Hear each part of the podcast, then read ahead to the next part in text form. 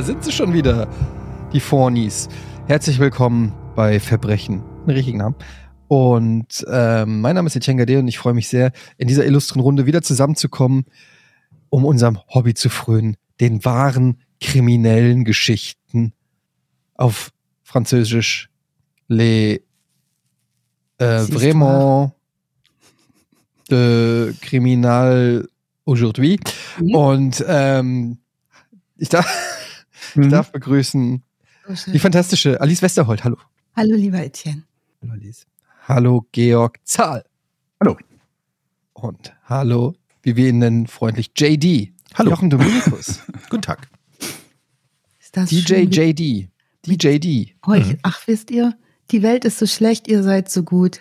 Und wir vier, ne, das kann ja nur Gold werden wieder heute. Weißt du, was lustig ist? Du hast gerade gesagt, wir vier und ich gucke ja gerade auf dem Bildschirm, sehe nur drei so, hä, Gesichter was und denkst sie? so, hä, kann die nicht was zählen? hat sie? Sie ist Wieso denn wir dumm. vier? Wir sind doch nur zu dritt. So geht's dumm. los. Ich hab noch-? Habt ihr diesen Netflix-Film gesehen, Im Westen nichts Neues, der auf dem alten Ja. Im Westen nichts, aber kennt ihr den alten Im Ja. Westen nichts Neues? Da gibt's ja jetzt die Neuauflage, Mhm. Im Westen nichts Neues. Ähm, Kriegsfilm, deutscher äh, Kriegsfilm, glaube ich, für sechs Oscars nominiert Ja. ist. Und ich habe den angefangen zu gucken und ich gucke so ungefähr eine Dreiviertelstunde Mhm. und dann merke ich erst, dass das der Erste Weltkrieg ist. Naja, okay. Aber es ist schon, also ich habe mir, das war mir schon ein bisschen peinlich, weil ich gedacht habe, weil mein erster Gedanke war, ich gucke diesen Film und Mhm. da sind die noch in diesen Gräben, wie im Ersten Weltkrieg, ne, mit den Musketen und dann Mhm. stürmen sie alle los und werden einfach alle kanonenfuttermäßig abgesägt. Und dann habe ich gedacht, echt? Aber So Eddie, war das noch im Zweiten Weltkrieg. Aber weißt du, was ich finde, Eddie? Ich finde das gut, dass du das sagst. Andere tun so, als hätten sie es bemerkt von Anfang an. Ja, ich weiß nicht, Klar. ob es so viele gibt, die das nicht gemerkt haben, weil, also, Ah. man könnte schon drauf kommen, man sieht äh, von den Waffen her, man sieht am Anfang, glaube ich, Hm. Bismarck oder so. nee, nicht Bismarck, aber irgendwas, keine Ahnung. Frage, sieht man Autos? Ja, es sieht alles, es, also es gibt genug Hinweise, sage ich mal, da. Man hat ja auch genug Zweite Weltkrieg gesehen, um zu wissen, dass Genau. sie da nicht mehr mit Musketen geschossen haben in dieser Form. Haben sie bestimmt irgendwo, aber ja, keine Ahnung, es war mir auf jeden Fall peinlich, dass ich dann irgendwann gedacht habe, so, ja, hä, echt, so haben die im Zweiten Weltkrieg noch gekämpft. Das war mir immer noch naheliegender, als dass es der Erste Weltkrieg einfach ist. Und dennoch, Eddie, möchte ich jetzt in dieser Folge mal sagen, du bist eigentlich für mich, jetzt wo wir bei Krieg sind, eigentlich so ein Krisenmanager gewesen, Mhm. die Woche. Aha. Ja. Ein weil du Krisenmanager. was- Ja. Weil ich deinethalben wegen, wegen dir Wegen mir. ich- De- Deine halben. Was hast du gemacht? schön. musste ich einen Vierteltag lang lachen. Was? An einem Tag, an dem ich sehr schlechte Laune Wer hat dir Nacktfotos von mir geschickt? Kein, keiner, aber du hast was getwittert. Du hast so einen Krisentweet abgesetzt und den fand ich so lustig, ähm, Welcher war das? dass ich den sofort mit Kugelschreiber auf meinen Kühlschrank geschrieben habe, wo ein großes Papier hängt. Der ging so, wenn das Öl knapp wird, können wir immer noch Markus Lanz Haare ausbringen. Ja. Das und kam, den fand Ja. ich richtig lustig.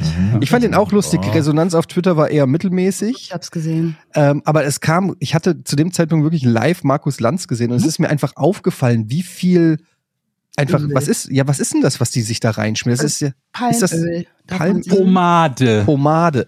Und es war so viel, der sah, der sah wirklich aus wie so, so aus so einem, weiß ich, aus so einem italienischen Roman, Romanze aus den 80ern. So wirklich, sah wirklich aus, als ob es so tropft. Kennt ihr noch diese Bilder von, wie, äh, wie hieß er, Giuliani? Mhm. Wo der so, wo der so schwitzt und ihm das Öl runterläuft im Gesicht. In so Rudy, Rudy. Giuliani. Ja.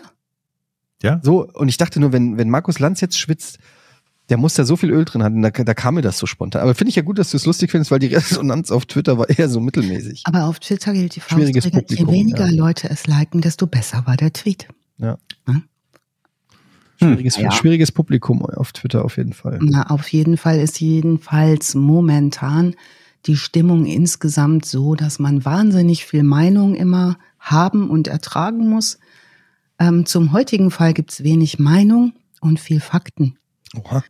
Ähm, und den Fall, den wir heute besprechen, der wird gerade ganz doll besprochen, weil dazu eine neue Fernsehsendung, hätte man als alter Mensch gesagt, Ähm, es gibt eine neue Verfilmung dazu, die gerade seit Januar läuft auf äh, Amazon Prime exklusiv.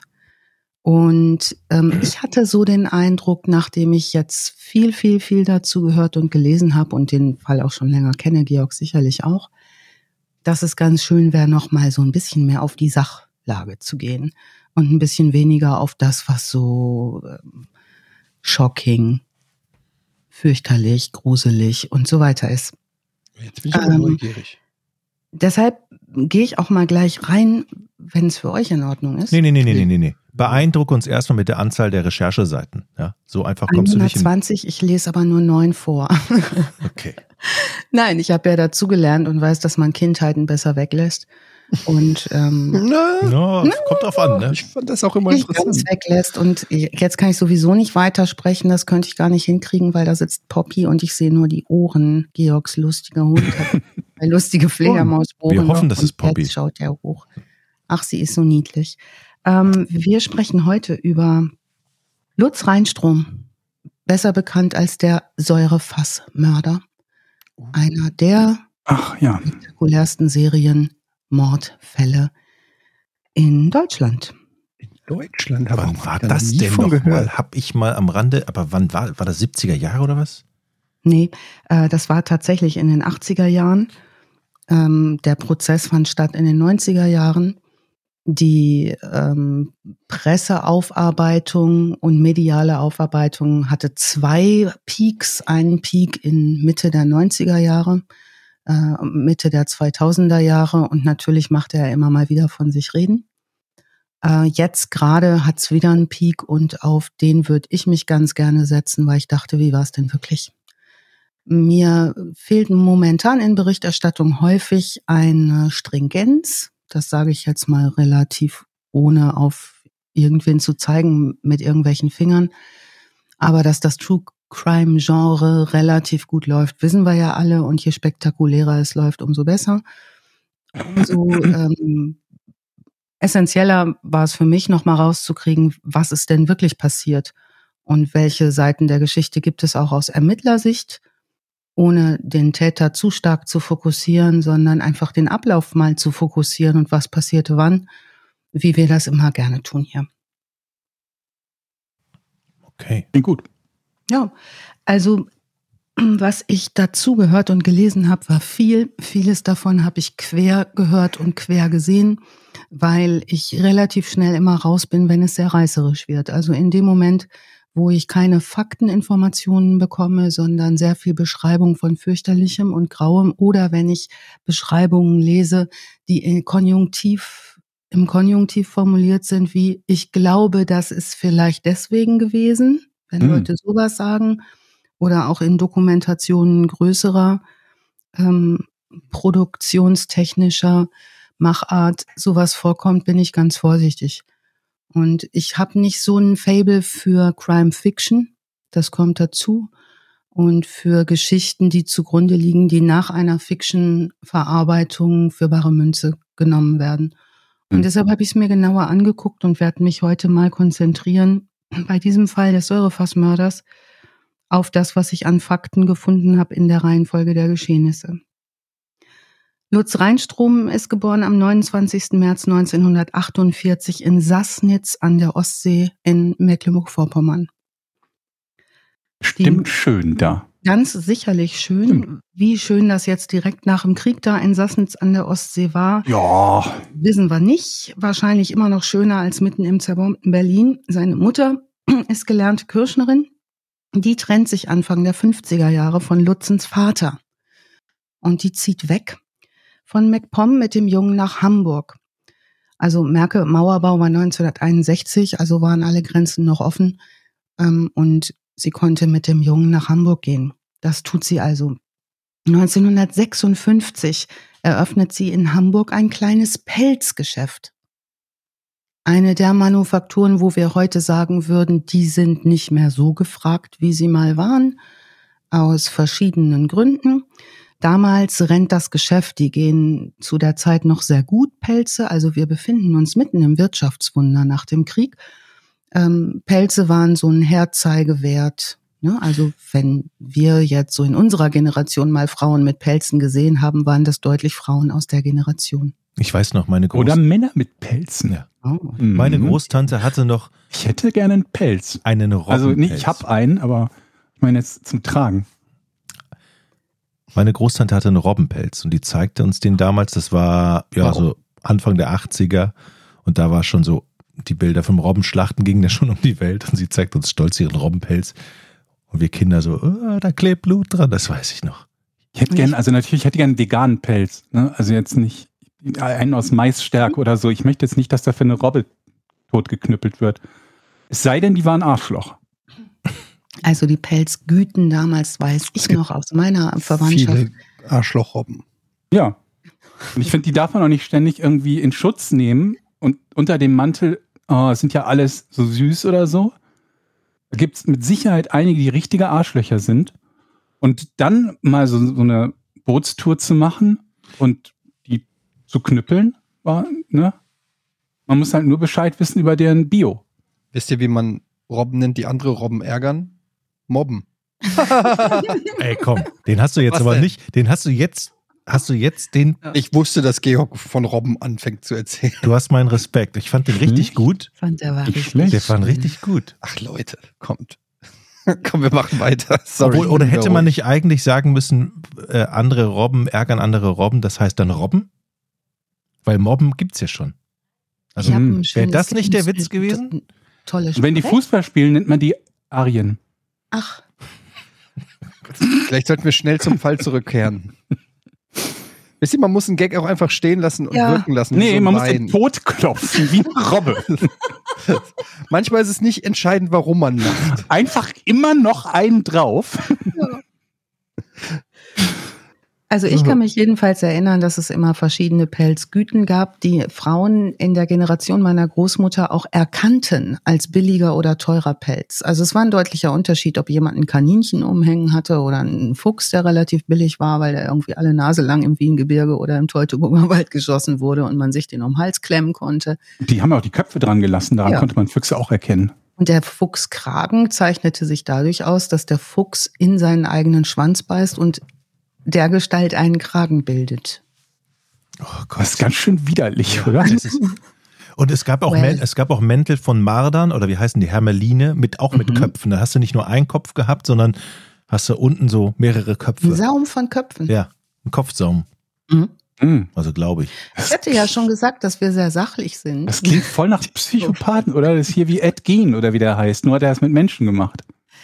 Ja, und komischerweise ist es ja so, dass wir immer wieder Parallelen finden bei Leuten, die seriell Dinge tun, ähm, dass die auch seriell Dinge mit Tieren tun oder vorher in irgendeiner Ausbildung waren, wo sie seriell Dinge mit Tieren getan haben, mhm. beispielsweise in Metzger- oder Schlachterausbildung, wo du dir eine gewisse Grobheit vielleicht auch qua Beruf aneignen musst, um da nicht drüber verrückt zu werden.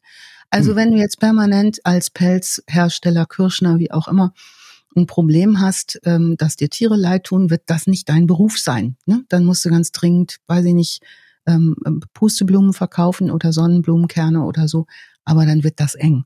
Also damals ist das jedenfalls alles noch kein äh, Thema in diesem Wirtschaftswunder Deutschland. Man ist wieder wer, die Deutschen werden dick, die lassen es krachen. Ne? Es ist äh, die Zeit ist, die Zeiten sind gut, die Wirtschaft läuft. In Hamburg nun besucht Lutz die Volksschule, diese Schulform beendete man damals grundsätzlich nach der achten Klasse mit dem sogenannten Volksschulabschluss. Da wurde auch so alles zusammengefasst. Wir hatten auch in der Phase noch hier starken Lehrermangel. Woran lag es wohl? Ja, es waren viele totgeschossen im Krieg und es waren überwiegend Männer, die fehlten. Ähm, es gab sogenannte Ersatzlehrer und so weiter. Ähm, jedenfalls beendete man das nach der achten Klasse in gemischten Klassen mit vielen Kindern, auch altersgemischten Klassen häufig und ähm, ging dann danach auf weiterführende Schulen, Handelsschulen oder ähnliches oder in eine Lehre. So war das. Also in Hamburg ähm, macht nach der Volksschule der Lutz Reinstrom eine Kirschnerlehre. Der tritt in die Fußstapfen seiner Mutter, vermutlich auch mit der Absicht, das Geschäft zu übernehmen, das in Hamburg sehr gut läuft. Und er schließt diese Kirschnerlehre auch mit seiner Gesellenprüfung ab. Den Beruf des Kirschners habe ich euch auch nochmal verlinkt. Das ist äh, ein wirklich irre, irre langer Eintrag in. Ich habe mich nicht getraut Ich zu wollte, fragen. gen- ich wollte gerade fragen, was ist das? Eddie, du bist bei mir. Und dann habe ich, hab ich zwei Dinge gesagt. Tiere Entweder du abziehen. hast es eben schon erzählt, ich habe wieder gepennt, oder es ist ein Beruf, den muss man einfach kennen. Ich, ich weiß nicht, was es ist. Wer World Also- of Warcraft spielt, der kennt das natürlich, denn Natürlich. da kann man das oder? machen im Spiel. Kann man Tiere kirschnern und damit der restlichen Gruppe auf den Sack gehen, weil immer die Potsau ist, die hinterherhängt, während Mhm. die anderen schon beim nächsten Boss sind. Und dann kann mal einer kurz den Bären looten, ich muss den noch kirschnern. Welche Mhm. Mittel brauchst du denn zum Kirschnern bei Ein World? Kirschnermesser braucht Ah, man. nur ein Messer, sonst nichts, keine Chemikalien. Nee, ja, das ist natürlich sehr einfach gemacht in dem Ja. Spiel. Da muss man jetzt nicht noch irgendwie so ein Labor dabei haben oder so. Brauchst du im wahren Leben natürlich schon, weil gekirschnert wird tatsächlich mit äh, Salzen und äh, sehr, sehr viel Chemikalien. Ähm, ich möchte euch den großen Vortrag zur Kirschnerei ersparen, aber Oh. es ist auch heute noch so, dass wo früher Kirschnereien standen, also Leder, Fellverarbeitungsbetriebe, die sozusagen das Fell vom Tier, die Haut vom Tier bearbeiten mussten, so dass sie verarbeitbar werden, mit derart viel Salzen und auch Säuren und Chemikalien dann später gearbeitet haben, dass oft diese Grundstücke nicht mehr verkaufbar waren, wenn dann diese Kirschenreihen äh, nicht mehr äh, up to date waren. Also ne, das, die gab es dann später nicht mehr. Also bei uns beispielsweise in meiner Heimatstadt ähm, konnte sehr, sehr lange Jahre nicht gebaut werden auf einem Gelände einer ehemaligen Kirchenreihe, weil der Boden verseucht war.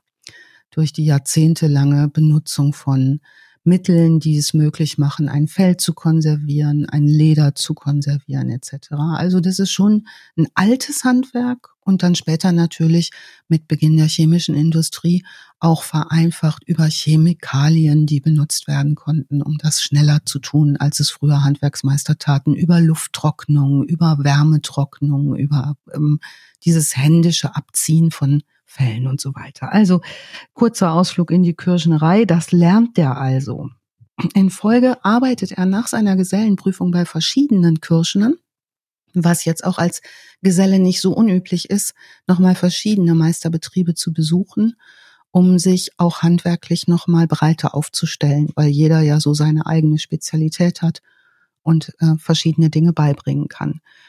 1972 zum Beispiel arbeitet er beim Kirschnermeister Kurt K. Das merken wir uns Kirschner. mal. Schöner Kurt. Kirschner. 1973 beginnt er im Pelzgeschäft seiner Mutter zu arbeiten. 1975 heiratet er und versucht in diesem Jahr auch seine Meisterprüfung zu machen. Für alle, die Menschen kennen oder selber mal eine Meisterprüfung gemacht haben, das ist ein ganz schönes Brett. Also das ist nicht ohne, das ist sehr aufwendig, es kostet auch einen Haufen Geld. Ne, du musst das alles parallel zu deiner Arbeitszeit hinkriegen. Es sind nicht wenige Prüfungen. Also eine Meisterprüfung zu machen, ist nicht sowas, was man eben mal so macht. Und da braucht man auch viel Unterstützung vom Umfeld, um das durchzuziehen, weil du dann eher, würde ich mal sagen, 15 Stunden Tage hast als 8 Stunden Tage. Das ist nicht so einfach. Er fällt dann auch glücklich durch seine Meisterprüfung durch, weil er bei einem Betrugsversuch erwischt wird. Er versucht in seiner Prüfung zu betupsen, dabei erwischen tut ihn sein ehemaliger Kirschnermeister Kurt K., der in der Kommission sitzt in der Handwerkskammer, in der Prüfungskommission. Er nimmt 1977 einen zweiten Anlauf für seine Meisterprüfung, also zwei Jahre später. Er besteht die Prüfung, übernimmt das Pelzgeschäft der Mutter. Jetzt gehen allerdings Ende der 70er Jahre die Geschäfte eher schleppend. Die goldenen Zeiten der Kirschnerei, Pelzverkäuferei und so weiter, die sind jetzt vorbei. Wir hatten einen 70er Jahre Fall hier mal auf dem Hamburger Kiez, als wir über die ähm, Lust, könnt ihr euch erinnern, als wir über die ganzen lustigen Namen gesprochen haben von den ähm, Ich Prostitutions... wollte gerade über den Kalle sprechen, bis mir auffiel, dass dessen alten, alter Name ja nicht mehr genannt wird. Bin ich jetzt fast drüber gestolpert. Aber Ja, ja, ich genau. weiß, wen du meinst, mit Mucki Pinsner und Co. Genau, genau. Und wenn, wenn ihr euch Fotos von denen anguckt, die tragen noch Pelze vor ihren äh, Ja, auch Männer. Und so, auch Männer. Ne? Das war aber damals schon deutlich eher die Ausnahme. Also Die Geschäfte gehen schleppend, Pelz ist nicht mehr so weit vorne, die goldenen Zeiten neigen sich dem Ende zu. Das kann möglicherweise auch daran liegen, weil Greenpeace, glaube ich, auch damals an den Start gegangen ist, Mitte der 70er, 76, glaube ich, oder so. Ne? Und dann haben die dann die ersten Robbenfotos mit Blut. Ich kann mich noch erinnern, als ich Kind war, wie diese blutverschmierten Robbenfotos überall zu sehen waren, in jeder, in jeder Mhm. Zeitung. Und, und dann ganz viele gesagt haben, ach du Scheiße, für einen Pelz stirbt ja ein Tier, das wusste ich gar nicht. Und dann Mhm. hat man sich vielleicht mal was überlegt. Ja, also das Bewusstsein veränderte sich auch in der Zeit. In diesem Zeitraum, in den 70er, Mitte der, Mitte, Ende der 70er wird auch seine Tochter irgendwann geboren. Frau und Tochter halten wir mal sauber raus hier. Die haben mit dem Geschehen auch nicht weiter viel zu tun. 1983 baut er sich auf dem Grundstück seines Reihenhauses in Hamburg-Rahlstedt einen unterirdischen Bunker in den Keller. Das endet nie gut, oder? Wie viele Geschichten von Leuten, die unterirdische Räume bauen, enden gut? Ich Ja, weiß gar das hat, da hat das Kind ein neues Spielzimmer gehabt. Zum Schutz oder was? Ja, 1983 ist die Phase des Kalten Krieges aber so richtig am Dampfen. Das heißt, diese Diskussion. Der ist warm, dann der Krieg. Der, ne, ähm, da geht's dann irgendwie in der Diskussion auch schon los, dass die Leute sagen, so wahnsinnig ungewöhnlich finde ich das nicht, wenn einer jetzt reagiert damit, ne, sich einen Atombunker zu bauen. Mhm. Und er sagt auch, dafür ist das. Also er sagt, dieser Bunker, den er nun baut, das ist ja nicht unerheblich, so einen Keller auszubauen, was er tut Mhm. in seinem Reihenhaus in Hamburg-Rahl steht. Ähm, da sagt er, das, ne, das muss man muss gucken, ne, wenn die Bombe fällt, ne, dann mu- muss man hier sicher sein und ich kann Nachbarn mit reinnehmen und so weiter und so fort. Das sagt er. Andere Zeugen berichten später, er sagt auch, er braucht es zum Trocknen von Leder und Pelzen. So, also Im Keller? ja, Im Keller Großes trocknet doch gar Bauvorhaben. nichts. Und ähm, den Bunkerbau lässt er sich sogar mit öffentlichen Geldern im Rahmen, im Rahmen dieses Kalten Krieges staatlich bezuschussen. Also sogar der regierende Bürgermeister von Dunani wird hier erwähnt und lobt das Bauvorhaben, erscheint sogar zur Einweihung. Was? Da gibt's Bunkerbezuschuss, gibt's die heute auch noch? gab es Bunkerzuschuss, beziehungsweise irgendwie, ne, weiß ich nicht, welche Kriterien es da gegeben hat, um so einen staatlichen Zuschuss zum Bau eines Bunkers zu erhalten. Vermutlich musstest du dann, davon gehe ich mal schwer aus, auch irgendwie ein gemeinnütziges Ding mit drin haben. So, ne? Also Ja, sagst du einfach, komm, hier nehmen, die Nachbarn nehme ich dann auch mit Ja. rein. Anders kann ich es mir nicht vorstellen. Ich habe aber dazu keine Belege. Ich habe mich da nicht mehr tiefer reingekniet, weil Aber das würde ich, wenn dann der Bürgermeister vorbeikommt, würde ich Ja. das überlegen, ne? Ein schicker Mann, der von Dunani gewesen. Also der erscheint sogar zur Einweihung. Und insgesamt ist der Lutz ein angesehener Nachbar, der führt eine gute Ehe. Ähm, die Tochter macht einen guten Eindruck. Der ist in verschiedenen Vereinen. Der kümmert sich sehr um so Fitness, geht in so einen Fitnessverein, ist auch im Schwimmverein. Also nach außen hin ist alles schick. Der ist ein charmanter Typ. Manche sagen, der ist auch so ein bisschen so ein Großmaul. Also immer einer, der so auf so Grillfesten und was so ansteht, auch einen zotigen Witz dabei hat. Also in der Außenwirkung ist das ein breiter Kerl. Ein relativ kantiger Kerl. Hat so einen Schnauzer, dunkelhaarig. Es gibt ein Bild von dem. Da sitzt der Oberkörper frei auf so einer Bank mit Tisch in der Natur wo man, wo man in den 80er Jahren vielleicht noch nicht so streng hingeguckt hat. Heute würde man sagen, so durchtrainiert ist er jetzt obenrum nicht, aber nicht besonders durchmuskuliert, aber kräftig, kantiges Gesicht, dunkler Typ. Außerhalb seines Bunkers führt Rheinstrom das Leben eines eher unbescholtenen Familienvaters. Er kann gut Geschichten erzählen. Das ist einer, den lädst du gerne ein, weil der immer irgendwie für Unterhaltung sorgt. Kenne ich. Wie du, Jochen. Mhm. Ja? Ich bin ein Unterhaltungsbär. Jochen, jetzt haben wir endlich ein Projekt, dann brauchst du auch kein Haus zu kaufen. Du baust einfach einen Bunker auf deinem Grundstück.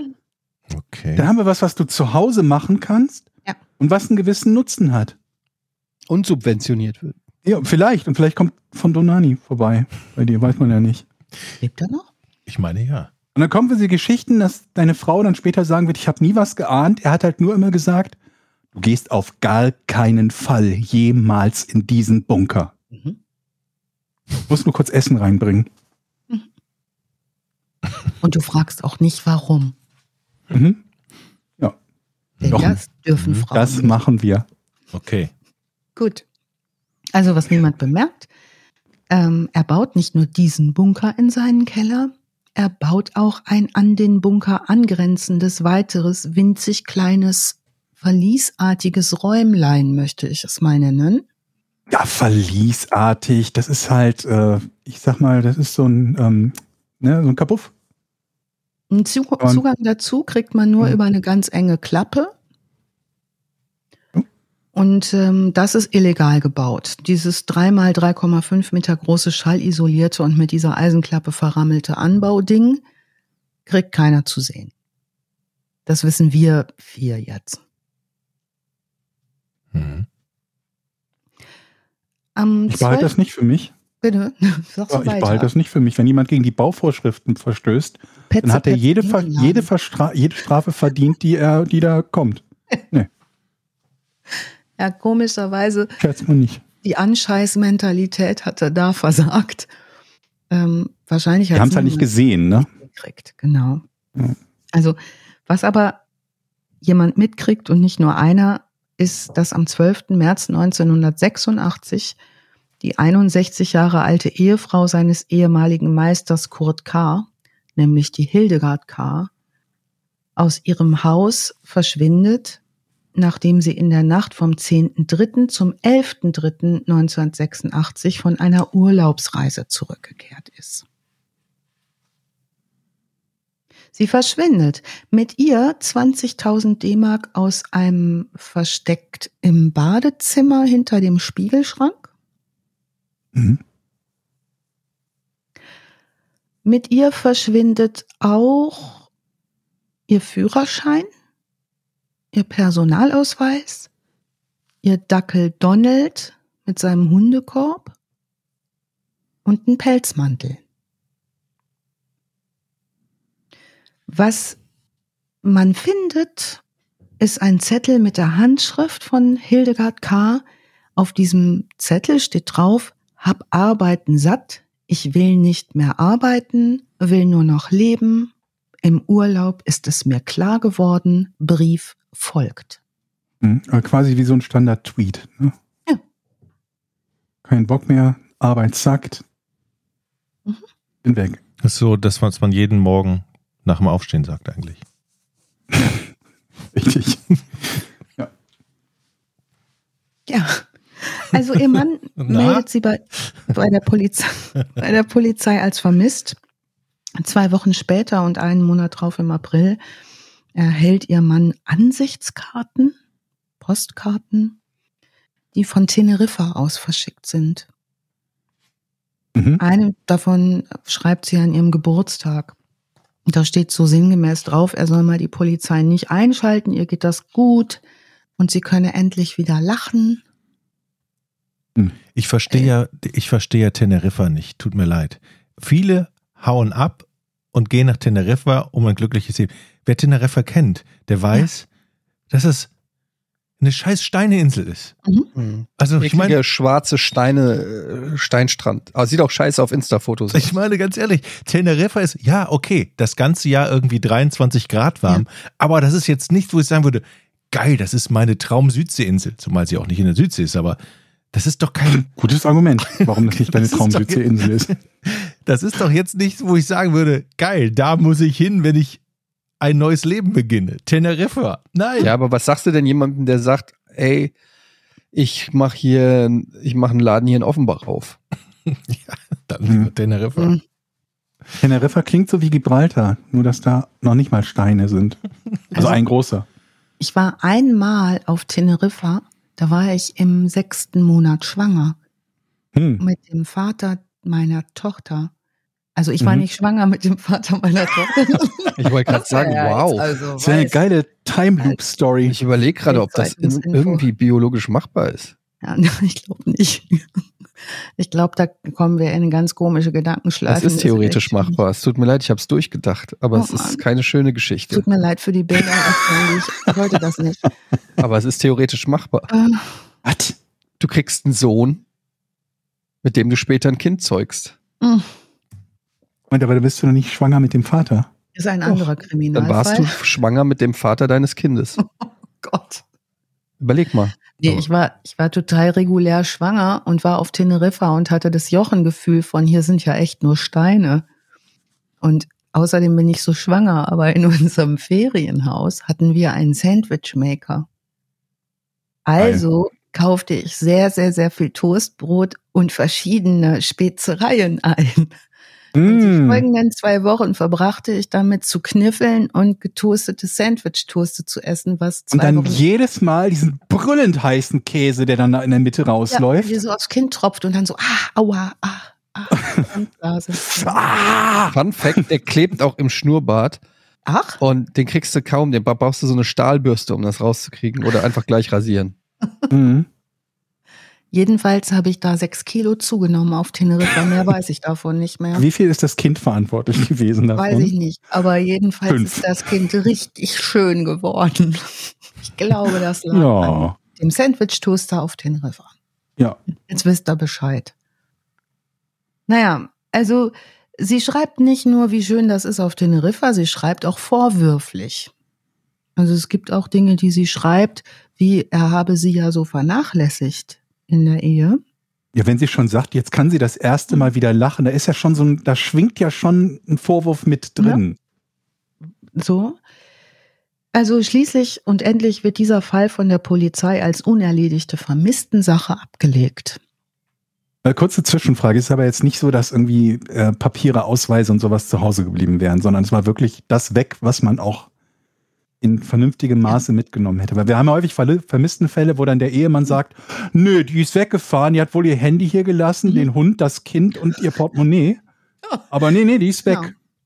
Also das einzige, Georg, wo ich, ähm, wo ich vielleicht noch mal sagen kann, das könnte ein bisschen ulkig sein, ähm, wenn man von mir als Verreisender ausgehen würde, wäre, dass man viel später erkennt, sie hat ihre komplette Unterwäsche zum Beispiel dagelassen. Also das hätte ich jetzt zum Verreisen deutlich eingepackt, aber vielleicht sind Mhm. andere Frauen anders drauf und sagen, ich kaufe mir das alles neu. Vielleicht trägt die die nur an speziellen Tagen und ansonsten Kommando. Ah. Kann ja sein. Rum ohne. Ja, ist ja auch heiß dort, ne? You never know. Also diese, das wird als unerledigt abgelegt. Ne? Du kannst ja auch keinen jetzt irgendwie losfallen, der sich eine Frau entscheidet, dahin zu ziehen, dann ist das so. Mhm. Okay. Alice, Ja. kannst du mir einen Gefallen tun, kurz? Warte, ich markiere Mhm. das mal eben. Kannst du das Mikrofon, wenn du auf das Blatt äh, so näher oder so ein Stück so, so genau, oder, oder du kannst es auch so drehen, Ja. weil wenn, wenn du so, dann, das ist dieses, ja, super. Aber du wirst wieder leiser. Okay. Okay. Ich bin zu dynamisch. Am 5. Oktober 1988 verschwindet Annegret B. Das ist eine Bekannte von Lutz äh, aus dem Schwimmverein. Mit ihr verschwindet an diesem Tag auch die Stereoanlage im Haus. Eines ihrer Konten, stellt man fest, ist um 16.000 Mark überzogen. Von einem anderen Konto fehlen 6.000 D-Mark. Äh, in der Wohnung findet ihre Putzfrau einen Zettel, der auch an die Putzfrau gerichtet ist. Auf dem steht drauf, mir ist sowieso egal, was Sie machen, ich ziehe aus. Alles Gute für Sie persönlich. Hm. Ein weiterer Brief erreicht ihren Partner, ihren Lebensgefährten, in dem sie schreibt, sie verlasse ihn und kehre nicht zurück. Weitere Schreiben erreichen weitere Menschen, zum Beispiel ihr Chef auf der Arbeitsstelle. Der bekommt Informationen darüber, was sie für Ideen hat, in den Urlaub zu fahren. Ihre Urlaubspläne schreibt sie. Und ein weiteres Schreiben, in dem sie ihren Arbeitsvertrag kündigt. Also haben wir auch wieder so eine Art Aussteigermodell. Ich breche alle Brücken ab und ähm, zisch ab. Später werden wir erfahren, dass mindestens neun weitere Briefe an Angehörige, ein Brief an die Polizei geschrieben wurde, vier Geburtstagskarten an Familienmitglieder, eine Postkarte an ihre Mutter, zehn Ansichtskarten mit Ansichten von Chile, der Schweiz und Brasilien und drei Weihnachtskarten von ihr verschickt werden.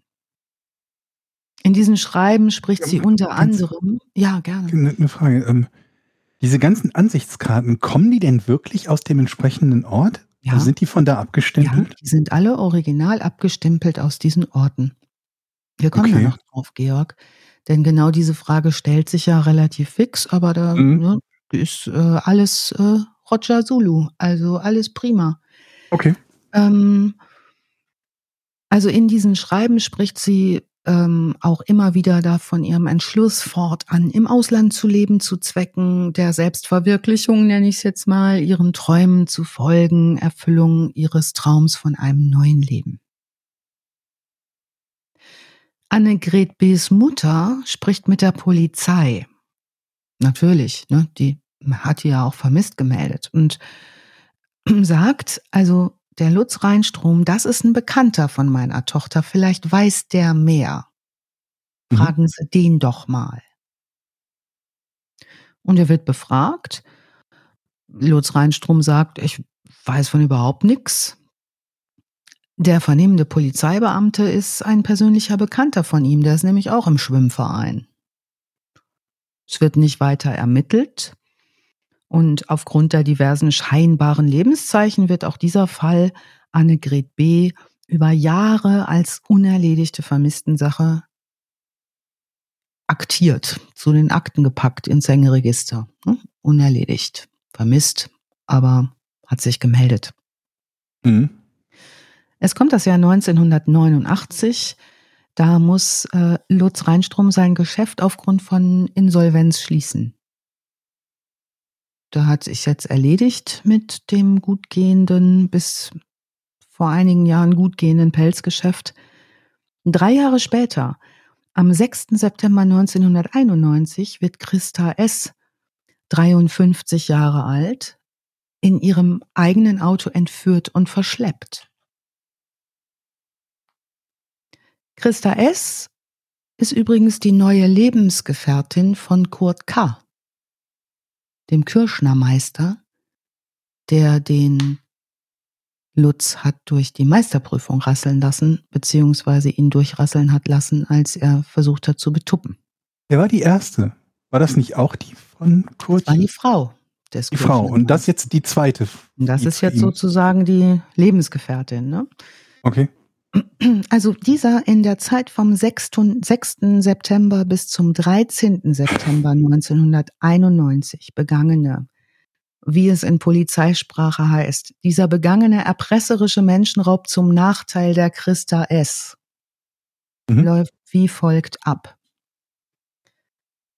Ein Entführer fordert 300.000 D-Mark Lösegeld von dem Kirschnermeister K die Polizei macht so eine Art Hinhaltetaktik. Also es dauert alles irgendwie ziemlich, die bleiben im Kontakt. Die Polizei fängt an mit solchen Fangschaltungsgeschichten. Mhm. Ähm, also eine Kommissarin namens äh, Marianne Atzeroth-Freier, von der wir noch mehr hören werden, ist in Hamburg-Poppenbüttel, wo der Kirschnermeister wohnt, ähm, kommt die mit so einem Reuterkoffer rein. So hießen so ganz klotzige, klobige Geräte, mit denen man Fangschaltungen machen konnte. Es war technisch ein Wahnsinnsaufwand, das zu tun. Ähm,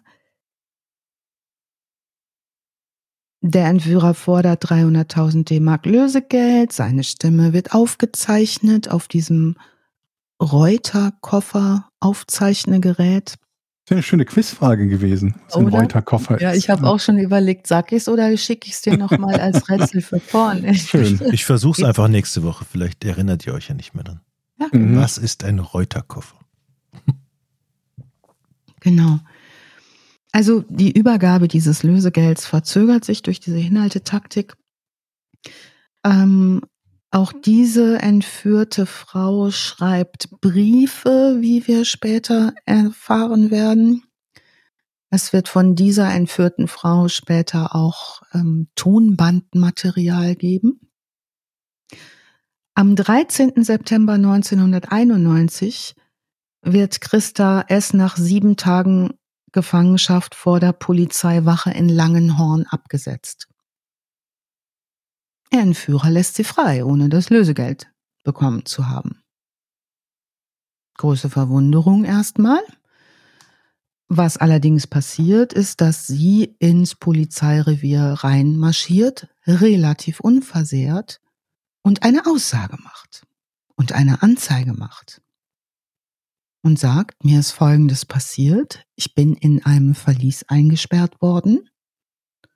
Man hat mir mit Folter gedroht. Natürlich sagt sie auch, wer ihr mit Folter gedroht hat. Und äh, niemand auf diesem Polizeirevier nimmt diese Frau für voll. Unter anderem, weil es Aussagen gibt, dass die Ermittler sagen und auch später sagen, die ist total in Ordnung, die Frau. Die ist nicht verängstigt, die ist sehr sachlich, die kann das sehr sachlich beschreiben, die ist sehr sortiert, die ist sehr klar, die wirkt auf uns keinesfalls traumatisiert. Ähm, und das ist der Punkt, wo ein berühmter, später noch berühmterer ähm, Forensiker hinzugezogen wird. Und zwar habt ihr sicherlich schon mal gehört von Professor Dr. Klaus Püschel, dem ähm, der ist am Institut für Rechtsmedizin in Hamburg. Ah, mit also, der Glatze Schnäuzer. Mhm. Äh, immer, immer im Fernsehen, ja. Sehr, sehr, sehr berühmt. Der hat sehr, sehr viel auch in True Crime äh, Medien ist der unterwegs und hat viel erzählt, hat selber auch viel produziert. Ganz, ganz interessanter Mann. Ähm, der bekommt jetzt in der Nacht vom 13.09. zum 14.09. erstmals auch mit diesem Fall zu tun, denn der soll nun als zuständiger Rechtsmediziner im Entführungsfall Christa S. tätig werden. Und zwar untersuchend tätig werden. Der soll sich diese Frau angucken. Ich zitiere ihn aus einem Buch, das er darüber geschrieben hat. Ich war eingeteilt im üblichen Bereitschaftsdienst des Hamburger Instituts für Rechtsmedizin. Kurz nach Mitternacht klingelte das Telefon. Am anderen Ende der Leitung war äh, Kriminalhauptkommissarin Z, eine mir persönlich gut bekannte Beamtin der Mordkommission. Er wird also, ich fasse es mal zusammen, ähm, erfahren, dass die Polizei mehrere Tage eingeschaltet ist, die, die diese Verhandlungen geführt hat mit dem Entführer. Jetzt hätte sie gerade erst unglaubliche Details berichtet, wie zum Beispiel die Androhung von Folter, die Androhung von Fesselungen. Sie habe Videos gezeigt bekommen, beziehungsweise Tonbandaufnahmen vorgespielt bekommen, Polaroids vorgelegt bekommen von bereits toten Frauen, von Frauen, die sehr gelitten haben, mit der Androhung, dieses geschehe ihr auch, wenn sie diesem Entführer nicht sexuell zu Willen sei. Dadurch, dass sie das alles wohl sehr, sehr sachlich erzählt, gibt es große Zweifel an ihrer Aussage. Er Püschel jedenfalls untersucht Christa S. von Kopf bis Fuß, stellt fest, sie hat keine Verletzungen. Das tut er nachts um zwei. Dabei ist die Kommissarin. Er stellt auch fest, dass sie, die, dass diese Christa S. psychisch sehr wechselhaft agiert. Also er beobachtet auch ihr Verhalten Sie wirkt erschöpft, angespannt, äh, dann wieder ist sie sehr konzentriert, macht klare Angaben. Ähm, dann sagt sie, ähm, was sehr clever ist, ähm, als sie gefesselt wird, ähm, dass sie sich die Nummer der Handschellen auf die äh, in, dass sie sich die aufgeschrieben hat. Also sie hatte einen Stift in der, in ihrem Verlies in dieser Zelle und hat sich die Marke der Handschellen aufgeschrieben, um sozusagen zu beweisen, womit sie gefesselt wurde. Also sie sei mit Worten und Waffen bedroht worden, jedoch nicht körperlich misshandelt worden und es werden auch keine Spuren gefunden. Die Marianne Azeroth-Freier, die Kommissarin, die soll nun die Christa S. nach Hause fahren, weil das tunlichst eine Frau tun sollte nach einem solchen. Da sind, ist sich die Wache einig. Die soll nach Hause begleitet werden von einer Frau.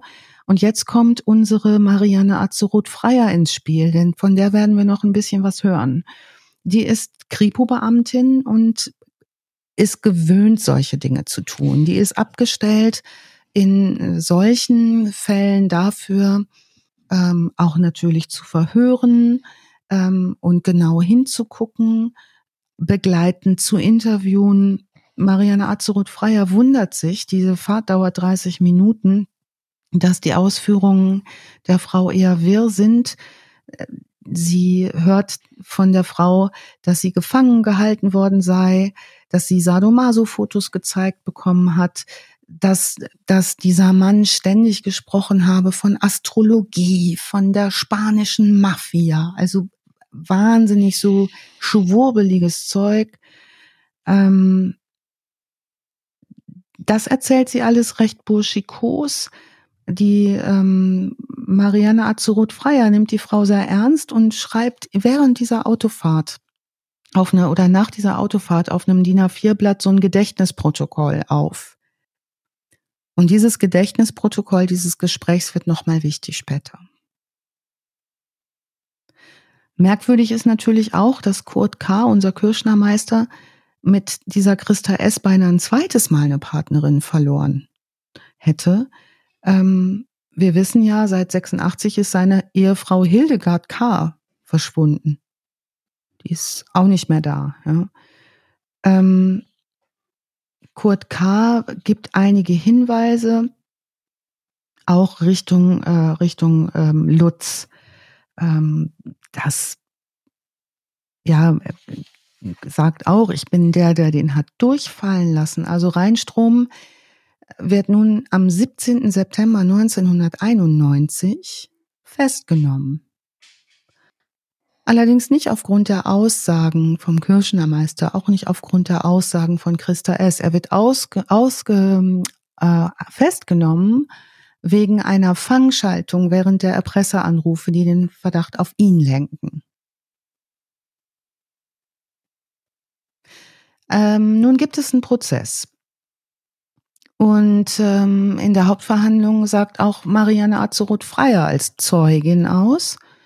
Die berichtet von dieser Rückfahrt. Die war ja als polizeiliche Opferbetreuerin unterwegs mit der Christa S. Ähm, und hat auch Kurt K. betreut als Opferbetreuerin. Ähm, und die haben sie nun dazu gezogen. In diesem Prozess ist nun eine Verhandlungspause und die gehen auf den Flur. alles ja auch anstrengend und so. Wir verhandeln hier jetzt einen Entführungsfall und die mh, hm, Frau Azeroth-Freier, die Kriminalbeamtin, wird von Margarete R. angesprochen. Das ist die Mutter von der vermissten Annegret B. Und die sagt, ihr ist aufgefallen bei diesem Fall, dass das Parallelen gibt zu ihrer vermissten Tochter. Und dass Lutz Reinstrom die ja auch aus dem Schwimmverein kennt. Das ist jetzt für Azeroth Freier interessant. Die geht hin und fordert die Akten Hildegard K. und Annegret B. an, die 86 und 88 vermisst gemeldet worden sind und stellt fest in den Akten und in dem, was in den Akten ist, dass zwei von diesen Briefen, die diese Frauen an ihre Männer oder Verwandten oder Putzfrauen oder Angehörigen geschrieben haben, komischerweise so gleichlautende Formulierungen drin sind. Möglicherweise auch gleiche Rechtschreibfehler? Fragezeichen. Was jetzt wahrscheinlich spannend wird, ist zu gucken, haben die Frauen das tatsächlich selber geschrieben? Wir merken uns mal, Jochen, deinen Einwurf mit den Rechtschreibfehlern und mit den Formulierungs, vielleicht auch mit den Formulierungs, ähm, wie sagt man denn, Auffälligkeiten. Also es gibt ein sehr mildes Urteil. Ähm, Reinstrom wird zu drei Jahren wegen Entführung verurteilt. Die Kammer begründet das mit einem minderschweren Fall. Der Angeklagte ist ja nun das erste Mal straffällig geworden in Augen der Strafkammer. Es wird auch ins Feld gefühlt, geführt seine persönliche Krise aufgrund der Pleite des Pelzgeschäfts. Ähm, die Kammer hat die Möglichkeit, so eine doppelte Strafmilderung ins Feld zu führen. Und ähm, die berücksichtigen unter anderem, dass er sozial eingeordnet gelebt hat. Das ist rechtlich vollkommen koscher, das so zu tun. Das ist vollkommen in Ordnung, ein mildes Ur Urteil da zu fällen, nach dem, was dem Gericht vorliegt. Also sie sehen seine bürgerliche Existenz ins Wanken geraten und halten es für erwiesen, dass diese Entführung mit der 300.000 D-Mark Lösegeldforderung wirtschaftlich motiviert ist, wegen der Pleite des Geschäfts. Hm, okay. Scheint eine naheliegende Folgerung zu sein, wenn er die Person A freigelassen hat und ihr B keinen körperlichen Schaden zugefügt hat, ne? Ja. Und da sagst du was, Georg, denn was sich auch strafmildernd auswirkt in diesem Prozess, ist, dass die Verteidigung es schafft, die Glaubwürdigkeit der Zeugin zu untergraben, der, des Opfers zu untergraben. Hm. Also Christa S., das wird im, immer wieder angedeutet, ha, sagt er selber, es wird angedeutet, habe ihn angestiftet, gemeinsame Sache mit ihm gemacht, ähm, der Richter selbst sagt, dass die Hauptzeuge, Hauptbelastungszeugin, also das Opfer, was das Hauptbelastungs, ähm, die Hauptbelastungszeugin ist, Christa S., offenbar nicht alles gesagt hat, was sie wisse. Es wird Wissen zurückgehalten. Mhm. Es wird auch beschrieben, dass sie sich für ein Opfer zu selbstbewusst verhält, was mich sofort irgendwie, wo ich mich sofort gefragt habe, wie machst du es denn als Opfer? Also, wenn du in so eine Situation gerätst, du kriegst ähm, Foltersachen angedroht, du kriegst, ähm, bist gefesselt, du darfst nichts machen, halte ich es erstmal für sehr, sehr clever, wie Christa S. das gemacht hat. Nämlich, was sie tut und was sie auch ausgesagt hat, ist dem zu erzählen, dass sie gar keine Angst hat.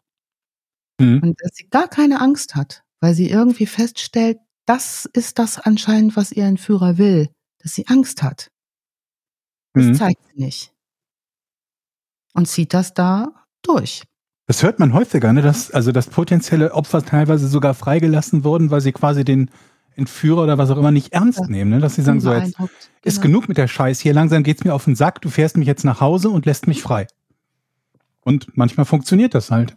Ja, es funktioniert vor allen Dingen bei, ähm, bei ähm, Tätern, das wird jetzt eine Instinktsache gewesen sein bei Christa S., wo der ähm, Lustgewinn oder der was auch immer Gewinn mhm. ist, Leute in Angst und Schrecken zu versetzen. Mhm. Denn, und die hat offenbar geschafft, das für sich zu behalten. Es ist ja, wo wir gerade bei diesem Thema sind, ne? Ich ähm, da muss da gerade so ein bisschen an diesen Madeleine McCann-Fall denken, den ihr bestimmt ja. auch alle äh, kennt mit dem Kind, das entführt wurde in Portugal. Ja. Und die Eltern, die halt äh, dann eine große Medienkampagne mhm. losgetreten haben. Die wurden doch sogar selber verdächtigt teilweise. Die wurden auch verdächtigt. Ähm, und da war es halt so, dass als diese Verdächtigungen an den, an den Tag gelegt wurden, was insofern normal ist, als dass man eigentlich immer die unmittelbare Familie, Eltern und sowas bei, bei sowas halt verdächtigt. Ähm, da ging es halt auch darum, um deren Verhalten. Und ich glaube, ich habe es noch nie gesehen, dass egal wie sich jemand verhält, dass es nicht irgendjemanden gab, der sagt, das sei verdächtig. Ja. Wenn irgendwie, wenn es zwei Verdächtige gibt und die erzählen dieselbe Geschichte, ist das verdächtig? Die müssen sich vorher abgesprochen haben. Erzählen sie unterschiedliche Geschichten, ist das verdächtig? Weil warum sind die Geschichten unterschiedlich? Ja. Wenn sie irgendwie ähm, äh, heulen, ist das verdächtig, weil es Krokodilstränen sind. Wenn sie es nicht tun, ist das verdächtig, weil warum heulen sie nicht? Und so, ne? Also ja was da irgendwie so an, an, an Hobbypsychologie immer reinkommt, ist es halt so nach bestem Gusto. Wenn jemand einem irgendwie nicht die Nase nicht passt oder man sich denkt, also ich würde mich anders verhalten, ist das sofort, sofort plötzlich ein verdächtiges Verhalten. Mhm. Auch bei ähm, Sexualdelikten, wenn du, wenn du, wenn du versuchst, äh, schön Wetter mit dem Täter zu machen, also dich auf seine Seite schlägst, so, warum haben sie nicht geschrien? Ne? So, mhm. warum haben sie sich nicht gewehrt? Und ja, Scheiße, ähm, macht dich leise. Mhm. Also, weil, es ist schwierig, ne? Also Und bei denen war es halt so, dass denen ausdrücklich geraten wurde, zu versuchen, möglichst nicht emotional vor die Kameras zu treten, weil halt befürchtet wurde, dass der, dass der äh, mögliche Täter, wenn es sich um einen Entführer handelt, der vielleicht sogar das, äh, das Kind töten möchte, ähm, weil ihm diese Angst, Panik, Trauer, diese Gefühle der, der Eltern noch einen zusätzlichen Kick bereiten könnten. Ja. Dann wurde halt gesagt, versucht es nach Möglichkeit, wenn ihr vor die Kameras geht, dass ihr relativ neutral euch zu der Sache äußert und eben nicht irgendwie komplett aufgelöst erscheint, weil es sein könnte, dass ihr damit das Kind mehr gefährdet ähm, als im anderen Fall. Und wie gesagt, Ja. auch das wurde ihnen dann genau wie in dem Fall, den du gerade beschreibst, ausgelegt als, ja, aber warum, warum sind die denn nicht total aufgelöst, Ja, äh, wenn das Kind vermisst wird? Naja, sie sind vermutlich total aufgelöst, aber selbst wenn du total aufgelöst bist, heißt das nicht, dass du 24-7 nur am Heulen bist. Ne? Was wir jetzt auch wissen, ähm, was vielleicht in dieser Phase noch nicht so klar war, dass die Traumaforschung auch mal ein bisschen weitergekommen ist in den letzten 30 Jahren. Also wir Mhm. wissen auch, dass zum Beispiel ähm, schwankende Stimmung oder besonders stoisch sein, also Mono, Monoverhalten sozusagen, so ein ganz unemotionales Verhalten auch ein Ausdruck von traumatischer Erfahrung sein kann. So wie bei Aber- mir quasi. So wie bei dir jetzt gerade, Eddie, so wie ich dich angucke, denke ich. Also ich generell als Typ sehr mono. Ja. Also, ich kann das eigentlich jetzt nicht so stehen lassen, Eddie. Ich fühle mich gar nicht wohl mit, weil du bist ja eher Stereo bis Quadro. Aber gut. Mhm. Also, am 26. Mai 92 wird er im Fall Christa S. wegen erpresserischen Menschenraubes zu drei Jahren Freiheitsstrafe verurteilt. Bumm. Das Urteil steht und er gehe- fährt ein nach Fuhlsbüttel. Kennen wir schon, Santa Fu, da saßen so einige von unseren Hamburger Fällen schon. Mhm. Marianne Atzeroth-Freier kann es nicht ruhen lassen und geht ihrem kompletten Kommissariat massiv auf den Sack damit. Die kriegt sogar richtig Ärger mit ihrem Vorgesetzten, weil die ermittelt jetzt weiter. Die sagt, da stimmt was nicht. Das, da ist, da steckt viel mehr dahinter. Also die fängt jetzt an, die ist ähm, hot on the fall, on the case und sagt, ich frage jetzt, bespreche jetzt mit Angehörigen, ich spreche jetzt nochmal mit Freunden. Dann macht die Listen von den Wertgegenständen, die weggekommen sind. Die entdeckt auch teilweise in ihrer Freizeit, äh, weil sich die Mordkommission gar nicht dafür interessiert, was sie da macht. Ähm, guckt die sich Sachen an. Also für sie ist klar, das ist alles nicht mal eben so passiert. Da ist irgendwie eine Verbindung da. Die sagt das für sich, das ist doch komisch. Hier verschwinden drei Frauen und alle haben mit dem Typen zu tun. Das kann, irgendwas stimmt da doch nicht. Sie drängt ihren Chef in der Mordkommission. Sie sagt, nimm das wieder auf. Wir müssen da genauer hingucken. Und der verbietet ihr sogar die Bearbeitung und sagt, das ist nicht unsere Aufgabe. Wir sind nicht zuständig für Vermisstenfälle in der Mordkommission. Mhm. Das sind damals dazu auch nochmal zu sagen, andere Zeiten bei der Polizei. Später werden wir erfahren, dieser Fall wird eingehen in die Polizeischulungen, die danach ähm, auch stattfinden. Dienstleiten, äh, Dienststellenleiter, Kollegen, es sind alles Männer. Frauen haben zu der Zeit da relativ wenig zu melden in der Mordkommission. Sie ist die einzige Frau da. Sie ist übrigens in die Mordkommission gekommen, ist vorher im Sportbereich tätig gewesen, als Sportausbilderin Bilderin bei der Polizei, ist noch nicht so sehr lange da. Also gegen den Willen ihrer Vorgesetzten forscht sie, forscht sie auf eigene Faust weiter, besorgt sich die Akten, dann findet sie diese fast identischen Abschiedsbriefe. Die vergleicht die. Da steht zum Beispiel drin, der jeweils gleiche Satz, ich möchte hiermit klarstellen, dass ich nicht vermisst bin. Mhm, denkt die sich das ja auch putzig. Ne? Ähm, es ist immer irgendwie, es gibt viele Parallelen. Also, to sum it up, wer es genauer angucken will, wir verlinken natürlich wie immer 34 tolle Links mit allen sowohl schaurigen als auch ermittlerischen Details.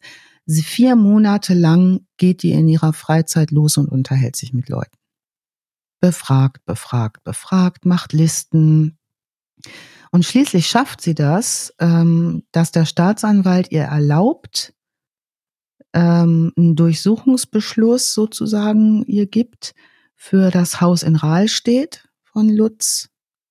Ähm, Den gab es vorher noch nicht beim Nee. Entführungsfall? nee. Und auch für das Wochenendhaus in Basedorf. Da hat noch ein Wochenendhaus in MacPom, in Basedorf bei Lauenburg.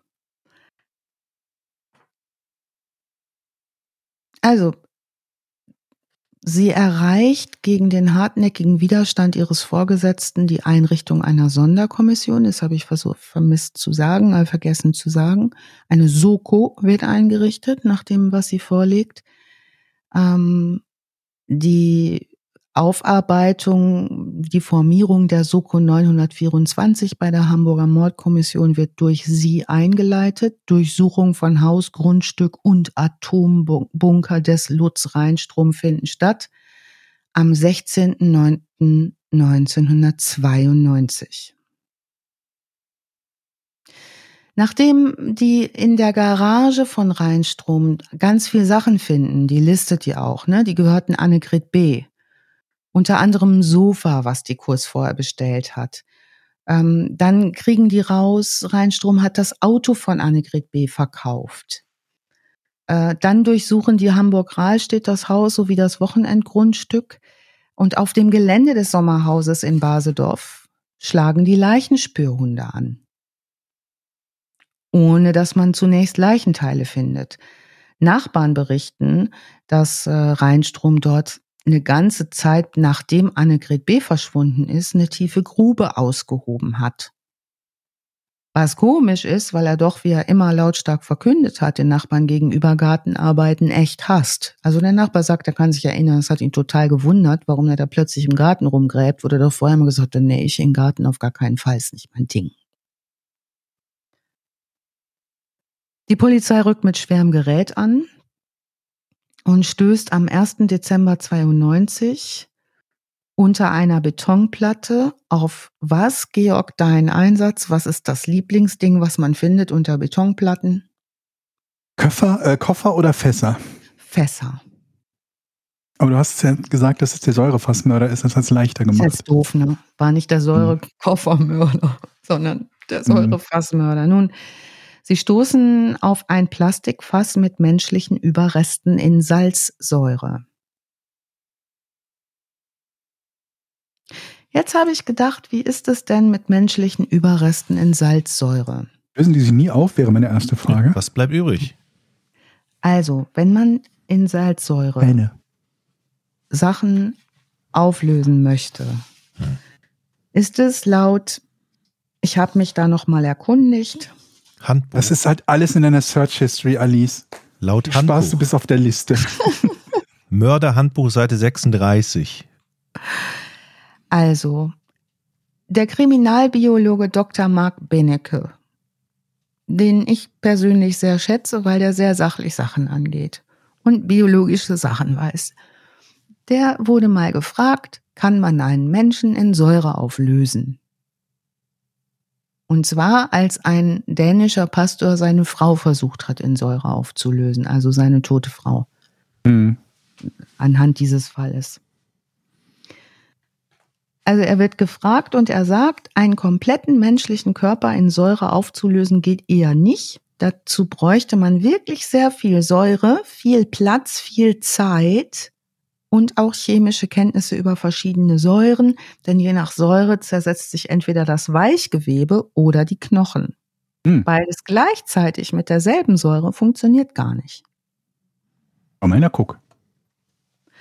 Was passiert denn jetzt mit dem Gewebe und den Knochen, haben die Leute, die mit dem gesprochen haben, den gefragt. Und der sagt, beides wird je nach Säure angegriffen und verändern sich. Und meistens bleiben vom Gewebe und auch von den Knochen Teile oder große Teile übrig. Man hat dann so einen riesen Berg Gewebe, der ist aber durch die Säure glitschig und nicht mehr besonders gut handhabbar. Hm. Das klingt ein bisschen nach dieser Chicken McNuggets, äh, wie die hergestellt werden. Wo man diese rosa Paste nur noch hat. Also gefragt, ob das denn jetzt das perfekte Verbrechen wäre, jemanden in Säure zu versuchen aufzulösen, sagt Dr. Mark Bennecke, das ist eines der dümmsten und gefährlichsten Verfahren, weil es eben meist nicht funktioniert und auch für den Täter sehr gefährlich ist, weil das sind giftige, ätzende Substanzen. Der muss also irgendwie mhm. Wahnsinnsschutzmaßnahmen überhaupt auch treffen, ne, um das überhaupt da Säure in Fässer zu füllen und da und so weiter. Heutzutage mit, mit DNA, also solange da dann Gewebe übrig bleibt, bringt's dir nichts und dann glaubt dir auch niemand, die, die ist da von alleine reingestiegen oder so. Aber was ist ja. denn die beste Art, jemanden zu entsorgen dann? Ja, wir jetzt frag für einen Freund. Nein, ich meine jetzt mal. Man frag für einen Freund, bevor ich einen also, Bunker baue. also. Es, es hängt natürlich, es ist immer natürlich von Vorteil, sag ich mal, wenn du jetzt am Ozean wohnst. Zum Beispiel. Das ist leichter. Sind wir wieder bei der Kofferlösung, Eddie, Aber zum, ja, aber zum Beispiel U-Boot-Lösung. Ein ber berühmtes Mittel ist zum Beispiel, du äh, die Le Leiche aufschneiden und ähm, Steine in den in, in den in die Leiche stecken und dann wieder zu. bei Wölfen, die ja. dann in den Brunnen zu werfen. Rotkäppchen und dann was? nimmst du die Leichen und ähm, lässt die über Marianengraben ab. Okay, dann mhm. sind sie weg. Mhm. Exakt. Ist das nicht das Ziel? Mhm. Aber sie sind ja eigentlich noch da. Also sie sind nur aus dem Auge, aus dem Sinn. Aber sie sind am Grund des Marianengrabens. Die ja. Chance, dort entdeckt zu werden, relativ gering. Mhm. Heutzutage. Man muss halt erstmal hinkommen. Ja, aber du musst nur über den Marianengraben. Ja, aber da muss halt trotzdem erstmal hinkommen hier von. Die Frage ist doch, aus. hat ein Tier, jetzt mal angenommen, man hätte jetzt zu Hause ein Hai oder ein Krokodil. Mhm hat ein Tier eine so große, eine so heftige Magensäure, die es im Gegensatz zu herkömmlichen Säuren schafft, einen Menschen komplett aufzulösen? Gute Frage. Dann würde ich auch einen Menschen komplett auflösen mit irgendwelchen Chemikalien. Also ja, aber, aber in mehreren Gängen muss es ja sein. Es muss ja. Naja, wir essen ja auch ein Stück Kuh. Mhm. Und es wird. Lösen das komplett auf. Lösen, lösen es auf. das komplett auf. Aber ist aber denn nicht dann in unseren Hinterlassenschaften noch UDNA? Hm. Aber warum machen wir es denn so kompliziert? Kann man Knochen anzünden? Du brauchst, glaube ich, eine sehr hohe Temperatur, dass Hatten die verbrennen. Täter, ne, wo dann der verkohlte Kram gefunden worden ist, war es nicht. Am Ende sind es doch immer die Knochen und die Zähne, die übrig bleiben. Mhm. Zähne, gut, die sind klein, die kriegt man wahrscheinlich irgendwie versteckt. Knochen, ich weiß nicht, aber es kann doch nicht so schwer sein. Also ich bin mir sicher, es sind Milliarden von Leichen schon äh, nicht entdeckt oder Millionen von irgendwelchen. Die Mafia, äh, die, die wissen doch, wie man eine Leiche los wird heutzutage. Ja, die werden noch nicht erwischt. Viele tauchen halt wieder auf, ne? Ich meine jetzt so ein ja, gut, das sind zwei Paar Schuhe, ne? Also ob die erwischt werden oder ob eine Leiche gefunden hat, ist ja noch nicht identisch. Was ist das? Wir sehen das ein Bild. Das Bild, wie die Polizei das Fass rausholt. Mm. Okay. Halte ich mal so in die Kamera. Denn nachdem dieses erste Fass gefunden wird, ähm, das erste Säurefass am 1.12.92 wird am 4.12. ein zweites Fass gefunden. Genau der gleiche Inhalt. Anderer Mensch. Das ist ja wie Bearbrook hier. Ja. Also was ich jetzt nicht aufgeschrieben habe, weil es mir da so ein bisschen zu viel Information für mich selber war, war, was die Rechtsmediziner, äh, was ich gelesen habe, was die Rechtsmediziner sagen dazu, was, wie können sie so etwas untersuchen. Das Problem ist, wenn ich das Fass aufmache, sehe ich ganz, ganz viele äh, Teile, Leichenteile in diesem Fass. In dem Fall sieht das der Herr Püschel, der das untersucht hat. Mhm. Und hat wahnsinnig wenig Zeit, das jetzt zu untersuchen, denn in Verbindung mit Sauerstoff nach all dieser Zeit in einem luftdicht abgesiegelten Fass reagiert die Salzsäure ganz enorm und das alles, was ich da an ähm, Untersuchungsmaterial habe, zerfällt. Okay. Die mussten richtig schnell sein. Und das waren die und haben festgestellt, sie können die äh, Leichen zuordnen. Das sind Hildegard K. und Annegret B. Und Sie können auch rausfinden, noch viel mehr, ich erspare euch mal die Details, dass sie zersägt worden sind und dass sie auch, bevor sie zersägt worden sind, gefoltert worden sind und dass es auch missbräuchliche übelste sadomasochistische Praktiken gegeben hat. Nun beginnt der Mordprozess gegen ihn, denn die Beweislage ist nun wirklich eng. Äh, die, der Mordprozess gegen den Säurefassmörder, wie die Presse ihn von nun an, nun an nennen wird, beginnt vor dem Schwurgericht am 11.01.1995 und soll dauern bis zum 22.05.1996, also 93 Tage lang. Das ist eine richtig, richtig lange Strecke. Also Gerhard Scharberg, der Richter, der Vorsitzende, sitzt der Hauptverhandlung vor. Lutz bestreitet, irgendwas äh, mit diesen Frauen zu tun gehabt zu haben, äh, also sie, vor allen Dingen sie getötet zu haben. Äh, seine Verteidiger Leonore Gottschalk-Solger, Klaus Martini und Uwe Meffert ähm, machen, empfehlen ihm weitestgehend zu schweigen, was der auch überwiegend tut. Er macht allerdings, wenn er redet, so widersprüchliche Aussagen. Er sagt, ähm, dass er, dass eine Organmafia die Frauen getötet hat, um Organe zu gewinnen. Er sagt zum Beispiel auch sowas, also um so Transplantationsmaterial zu gewinnen, völlig obskures Zeug. Dann sagt er zum Beispiel über die Hildegard K., das erste Opfer, ähm, die wäre jetzt blöd gefallen auf der Treppe und hätte sich das Genick gebrochen, es hätte einen Unfall gegeben. ja, das kennen wir schon.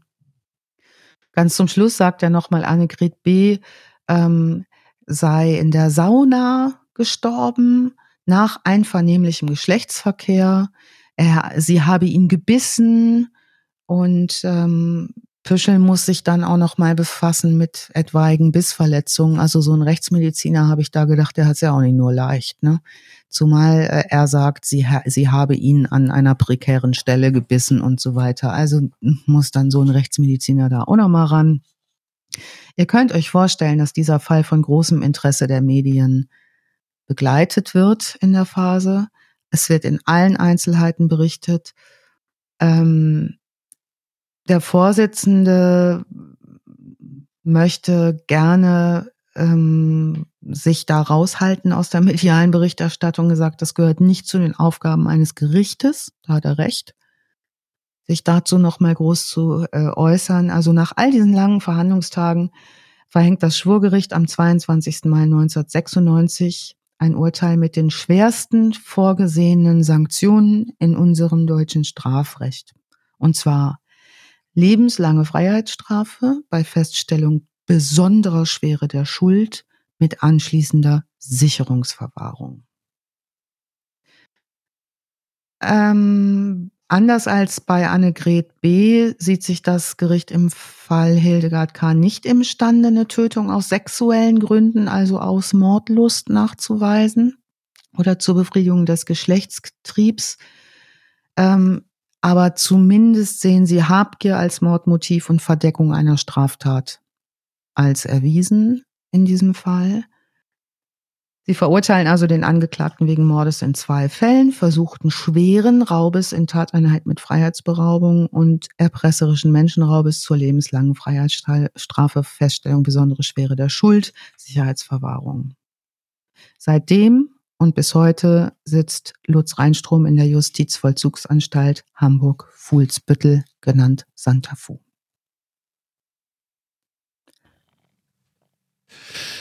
Das ist abgefahren, wenn man sich überlegt, dass das äh, hier 10 Kilometer Luftlinie ist. Mhm. Noch nicht mal. Er ist natürlich auch nochmal psychiatrisch angeguckt worden. Der Psychiatrieprofessor Hans-Jürgen Horn hat ihm später eine narzisstische Persönlichkeitsstörung, das kennen wir schon, paraphile Veranlagung, krankhafte Form des Sadomasochismus, ähm, klar ein, abzugrenzen von einvernehmlichem BDSM.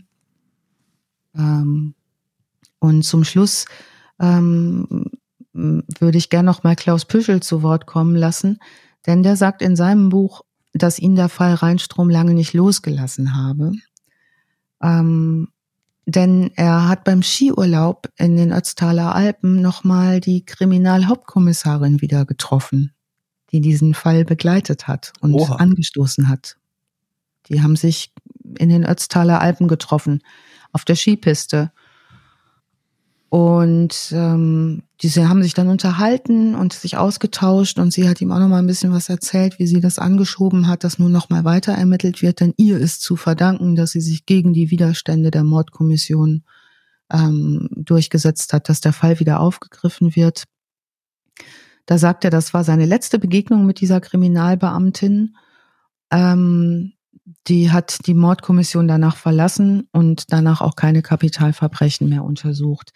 Ähm, die Frau ist vor allen Dingen auch in Gesprächen und Vernehmungen besonders gut gewesen, weil sie sehr, sehr stoisch und ruhig und sachlich war. Ist eine ganz schmale, äh, zarte Frau. Die hat später nochmal äh, für Stern Crime 2017 ein großes Interview für eine Reportage gegeben, was ich extrem empfehlen kann. Das ist in der Stern Crime Ausgabe von 2017, äh, 2017 drin.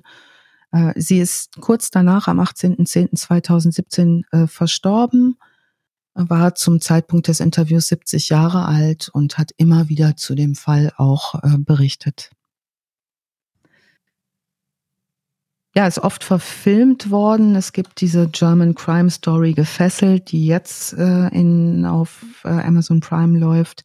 Vorher gab es allerdings schon ähm, eine, einen Psychothriller mit Cornelia Frobes in der Rolle des Entführungsopfers. Angst hat eine kalte Hand. 1996 ARD ist das verfilmt worden.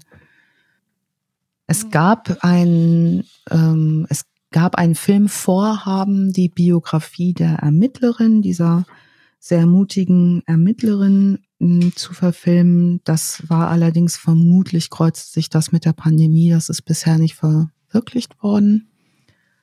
Ähm, der Film, der jetzt, beziehungsweise die Serie, die jetzt läuft, ist ähm, basiert auf Heinrich Thies ähm, Sachbuch Spurensucher äh, im Springer Verlag erschienen, Hilferuf aus dem Folterkeller, die Hamburg Hamburger Säurefassmorde, eine Spurensuche. Darauf basiert. Wow, das ist der gesamte Titel des Buches. Hilferufe aus dem was?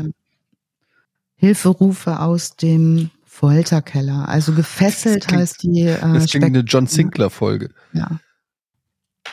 Hast du, das schon, ähm, hast du da schon reingeguckt? Kann man das empfehlen? Ja, ich, ich, ich persönlich stehe überhaupt nicht drauf, weil es mir zu, also es springt in den Zeiten. Das ist äh, Regie führt Florian Schwarz, der ist ja auch, glaube ich, Grimme-Preisträger sogar als Regisseur. Äh, mir gefällt es nicht so. Ich würde es mir jetzt selber nicht angucken wollen, weil ich interessiert bin an Abläufen, Faktenlagen und so weiter. Und ähm, der fokussiert halt den Täter und so Shocking Moments natürlich. Mhm. Ähm, das heißt auch ähm, German Crime Story im Untertitel analog, analog zu American Crime Story. Ne? Ja, ja. Wollen natürlich Klicks, ne? Ist ja klar. Na klar. Also es ist, gab, es gab eine super gute Reportage mit Püschel, von dem ich jetzt eben auch gesprochen habe, ähm, von 2017. Die habe ich leider, die ist nicht mehr in der ZDF-Mediathek. Das ist super schade. Und ähm, ja, das hätte ich gerne noch empfohlen und verlinkt, aber es gibt keinerlei Link mehr dazu. Viele, viele Podcasts haben auch jetzt Stücke drüber gemacht, als es im Januar rauskam. Da habe ich auch noch mal reingehört. Also ich verzichte ja gerne hier aus Gründen über Details, aber das war, das ist wirklich, wenn man reißerisch was aufmachen möchte, eignet sich der Fall hervorragend. Und ich dachte immer, das gibt es nur in Filmen oder es ist so ein typisches Handwerkstool, dass die, die ermittelnde Polizistin oder der ermittelnde Polizist dann immer vom Chef eins auf die Mütze kriegt. Nein, da ermitteln wir, der Fall ist doch ganz klar. Ständig. In jeder Kriminalserie sehe ich das. Dass die das ist ja das beliebteste immer, Klischee. immer so. und, und er wittert irgendetwas und scheinbar gab es ja auch diesen Fall, dass sie sich dann durchgesetzt hat und vier ja, Monate. Du guckst halt aber immer die Rosenheim-Cops. Guck doch mal was Modernes. Ja, aber das ist doch überall immer so. Nein, ich mache nur Spaß. Aber ich meine, das ist ja auch bei, bei Kriminalfällen, wir kriegen ja immer nur die zu sehen, wo es dann tatsächlich das Verbrechen gab. Ja, ja. Die 150 Fälle, wo irgendein Kopf sagt, ich habe hier einen Verdacht, sich nicht an die Anweisungen von Vorgesetzten hält, auf eigene Faust irgendeine Scheiße macht, die im Zweifelsfalle illegal ist, nur um dann festzustellen, oh, mein Verdacht war nicht begründet und im schlimmsten Fall habe ich einen Verdächtigen in Gott weiß welche Schwierigkeiten gebracht, die hörst du ja nicht. Die machen es ja nicht zu einem True Crime-Fall. Ne? Aber wir finden es ja auch total sympathisch, wenn der, der Ermittler oder die Ermittlerin sich dann immer gegen den Chef auflehnt und vielleicht Mhm. auch Dinge macht, die nicht im Polizeihandbuch stehen. Das, ja, genau, das Ja, muss natürlich. doch, die Tür ich musst da du doch ein. Spin-off-Material? Natürlich, tritt doch die Türe ein. Ist doch egal, wir wollen nur wissen, was dahinter ist. Fälle, wo sich ergeben hat, dass sie alle nicht wahr sind. Das sind doch bei 90 Prozent der, oder wo die, wo die Familie sagt, aber ich hatte den Verdacht, ich wusste sofort, dass das nicht wahr ist und dass es kein Blablabla war, sondern ein Verbrechen vorliegt. Bei den, was haben wir bei, bei vermissten Fällen, glaube ich, 90 oder 95 Prozent der vermissten Fälle Klären sich auf. klären sich halt auf, kommen die, die Menschen halt wieder. Und trotzdem sagen die Leute am ersten Tag, beschweren sich quasi, dass nicht sofort Helikopter Ich hab doch gesagt, ich geh einkaufen. Richtig mal ab, Mensch. Ich wollte nur fünf Ich war Minuten. Kippen Gut, dass ich dann auch Amok laufen würde am ersten Tag, ist auch klar, wenn irgendwie jemand vermisst wird. Äh, da denke ich jetzt auch nicht, okay, in 95 Prozent der Fälle wird das, da, so weit ist, so rational bin ich da nicht. Ja, aber das ist ja jetzt kein Argument dafür, wenn man sagt, ich bin so irrational, dass äh, mich das nicht interessiert, was die Realität ist. Ja, aber Ja. da, da Man muss gehen dann halt schon den sagen, wenn ich Spezialisten habe, die rational sind, um rational genug sind, um das beurteilen zu können, dann macht es manchmal schon Sinn, denen zu vertrauen. Ja, und Aber deswegen ist es ja auch so, dass es diese, diese, diese, diese Phasen nicht mehr gibt, wo man, äh, wo man sagt, wenn jemand 48 Stunden lang muss der vermisst sein, bevor überhaupt was passiert, das ist ja nicht mehr so. Mhm. Und auch nicht, wenn es Anhaltspunkte für ein Verbrechen gibt. Ja, wenn irgendwie jemand verschwindet und es gibt eine Blutspur oder so.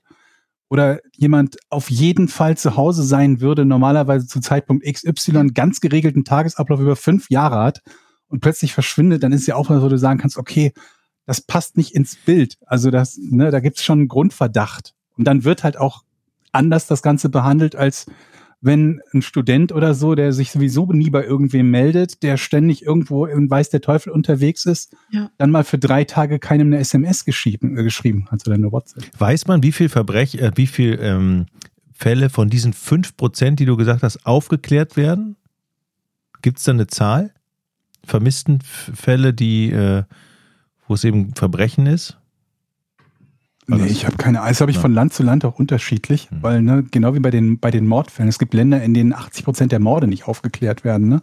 Den hat man doch bei dem McAfee oder so, ne, in, wo er war, wo irgendwie der, die überwiegende Mehrzahl der Morde nicht aufgeklärt wird. In anderen Landen hast du, Ländern hast du eine, Aufklärungsquote von über 90 Prozent. Ja. Das ist immer unterschiedlich. Hm.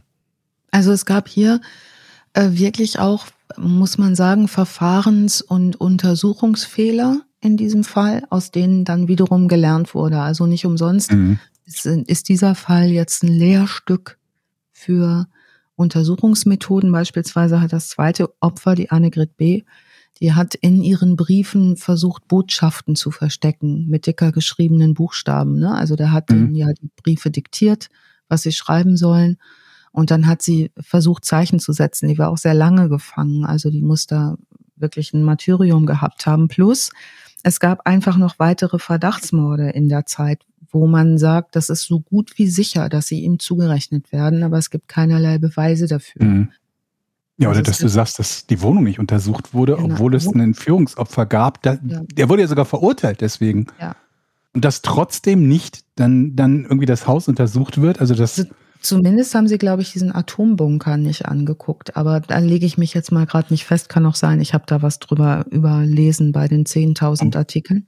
wobei es halt immer zwei Sachen gibt, die man trennen muss, was halt sehr oft nicht getan wird in True Crime Fällen. A, was ist eine Ermittlungspanne der Polizei? Genau. Und B, was ist ein ähm, Untersuchungsbeschluss, der nicht erteilt wurde? Das Ja. passiert ja auch oft genug, Genau. dass ein Richter halt sagt, ich habe hier nicht genügend, um dir zu erlauben, die Wohnung von XY zu durchsuchen. Dann kann die Polizei sich auf den Kopf stellen, dann dürfen sie es halt nicht. Ja. Ja. Also es gibt noch drei, es gab in dieser Phase noch drei äh, Frauen, die in dem Zeitraum gefehlt haben, vermisst waren, die auch, wo relativ wahrscheinlich ist, die sind mit dem in Verbindung zu bringen. Elvira P. 31, 1990 zuletzt gesehen. Die Leiche hat ein Forstmitarbeiter in einem Seitenarm der Elbe gefunden am 3.2.91. Die war ähm, Kollegin ähm, in dem Pelzhandel zu seiner Gesellenzeit, wo er Mhm. gearbeitet hat. Dann die Erika M. 42, 1987 verschwunden. Da hat man Leichenteile, also gleiche Vorgehensweise, zersägt gefunden. östlich von Hamburg, 20 Kilometer. Alter, ey, wo bin ich denn hier gelandet eigentlich? Und man hat Eine 2 Millionen Stadt. Gabriele E., 26 Jahre alt, 1985 gefunden. Da hat man Tierhaare an der Leiche gefunden, wo man auch sagen hätte können, oder es hätten auch Pelzhaare sein können, äh, aus einem Pelzzusammenhang. Die war im gleichen Fitnessclub wie der. Also da, da konnte man überhaupt nichts mehr nachweisen, aber man ist eigentlich geht man davon aus, dass es noch mehr waren. Er hat weiter nichts ausgesagt. Er hat dann in der Haft auch irgendwie weiter rumgeschwurbelt und ähm, immer mal wieder irgendwie gesagt, nee, er will nicht raus, dann will er doch raus, der kommt halt nicht mehr raus. Ne? Also mhm. Sicherheitsverwahrung ist Sicherheitsverwahrung, dem ist halt eine total schwere äh, sadistische Störung äh, diagnostiziert worden. Also was der halt gemacht hat, da siehst du kein Tageslicht mehr. Mhm. Kann man als Resümee sagen, je netter dein Nachbar, je unauffälliger Nachbar, je, je mehr er engagiert ist in der Gemeinde, desto größer ist die Wahrscheinlichkeit, dass es ein Mörder möglicherweise ist. Nein, Jochen. ich möchte das nicht glauben und ich werde dir nicht helfen, einen Bunker zu bauen. Also haltet mal die Augen offen, links und rechts. Ne? Aber es gibt immer wieder diese Fälle, ne? Also diese von den gut integrierten Nachbarn, die gibt's immer wieder mal. Dennis Rader ist auch noch so ein bekannter Fall. Ja. Aber ich glaube, in der Mehrzahl sind es halt wirklich die Ausländer, weil es halt nicht leicht ist, solche Verbrechen unentdeckt zu begehen, wenn du integriert ja. bist in ein relativ normales Leben oder sogar Familie. Die Wahrscheinlichkeit, dass du dann nicht auffällst, weil du ja so viele Zeit brauchst, um diese Verbrechen zu begehen, zu vertuschen, ja. dann, ne, wenn das im eigenen Haus sogar ist, und die, äh, die, die, die, die Frau halt gerade zu Hause, ich glaube, es gibt auch irgendwie, da gab es die Geschichte, dass die Frau in Urlaub war und dann früher zurückgekommen ist oder so, während er noch sein Opfer da irgendwo im Keller hatte. Also das ist halt alles, glaube ich, nicht so, nicht so ganz easy. Du kannst wohl eher davon ausgehen, dass der, der nette Nachbar wahrscheinlicher tatsächlich ein netter Nachbar ist. Ja, geh mal davon aus. Also was man ja tut bei solchen Fällen ist, dass man immer wieder auch äh, Kriminalpsychologen reinschickt, die die immer wieder interviewen, damit man möglichst profilen kann. Gibt es irgendwelche frühen Kennzeichen? Gibt es irgendwelche, ne, irgendwas, woran man, nach man sich richten kann? Das wäre mal ähm, spannend bei, bei dem Fall jetzt, was dieses eine Opfer betrifft. Also ja. inwiefern da irgendwie die Psychologie mal ein bisschen neu geschrieben werden muss, wenn Leute halt sagen, nö, macht halt nicht den Eindruck, als ob das ja. stimmt. Also ob ja. man dann sagt, okay, dieser Eindruck interessiert uns jetzt erstmal nicht. Ne? Wir brauchen mehr als nur einen Eindruck von, von einem Polizisten oder von einem, was, was weiß der Teufel von wem. Genau. Aber gut, in den USA benutzen sie halt immer noch die, die Polygraph, also ne, diese, diese Lügendetektor-Dinger. Und ich, in jedem zweiten Podcast oder was ich irgendwie sehe, höre ich dann als Argument, ja, und äh, failed Polygraph-Test, also hat ja, diesen, diesen Lügendetektor-Test nicht bestanden, wo ich mir denke, ihr, ihr sagt das so, als hätte das eine Bedeutung, ne? Also als wäre das irgendwie wichtig. Ist es nicht. Ne? Das ist nicht ein geeignetes Mittel, um irgendwas zu beweisen oder, oder so. Und trotzdem wird es immer noch getan. Ja, ganz wichtig zu sagen. Natürlich sind, äh, muss man auch immer genau gucken, wie sind wir denn auch, wie viel Bock haben wir denn auf einfache Lösungen. Dann können wir auch gleich das mhm. Horoskop mhm. von denen lesen und sagen, ach guck mal, der ist ja Widder. Und Widder sind immer so. Und vor allen Dingen, wenn die samstags ganz klar. so ein Glas Orangensaft getrunken haben. Das War ganz klar beim Widder. Ja. Die Lügen. Also empfehlen kann ich wirklich äh, Stern Crime Ausgabe 2017 Artikel von Lisa McMinn und Florentin Schumacher, die haben sich da ordentlich hintergeklemmt und journalistisch sauber gearbeitet, haben viel interviewt, gesprochen mit Leuten und ähm, die haben diesen Artikel geschrieben, der heißt Hilf.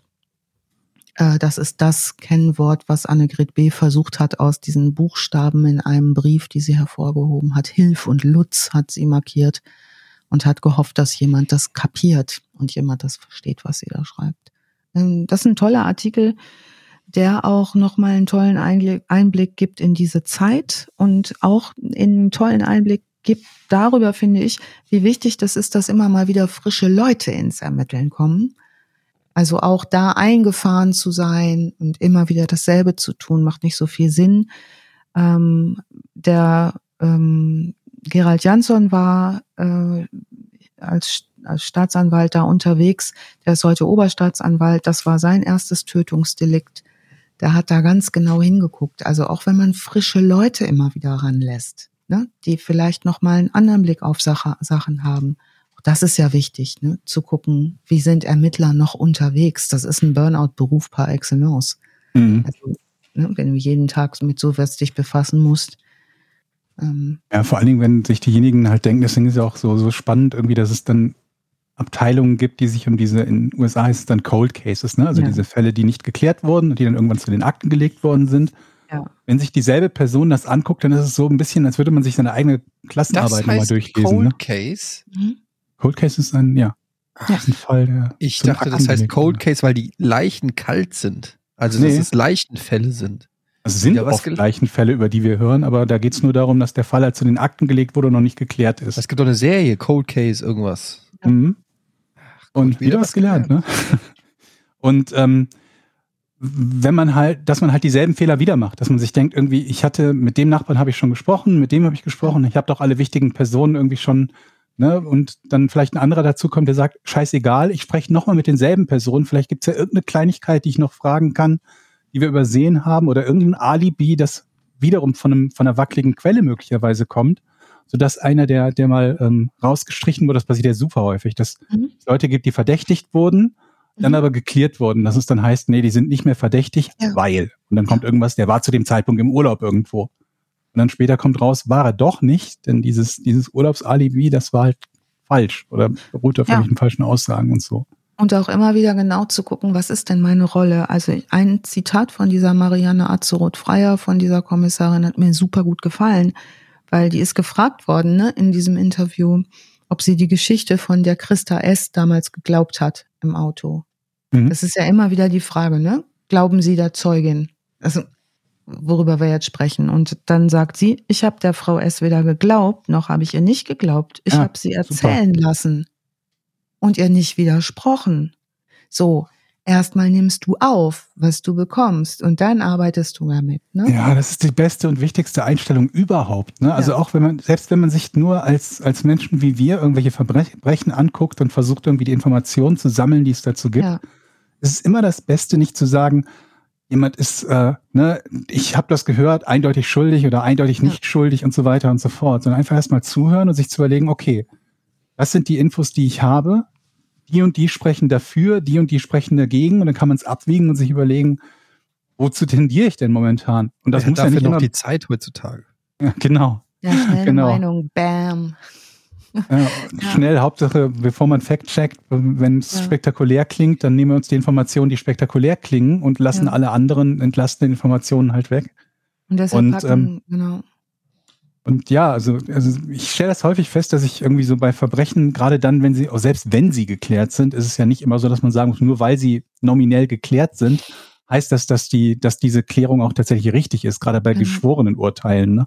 Ja. wo ja auch nichts anderes passiert, dass Leute sich eine Meinung machen. Und wenn du dann von den Leuten hörst, zu welchem Zeitpunkt die sich welche Meinung gebildet haben, wird dir halt teilweise Angst und Bange.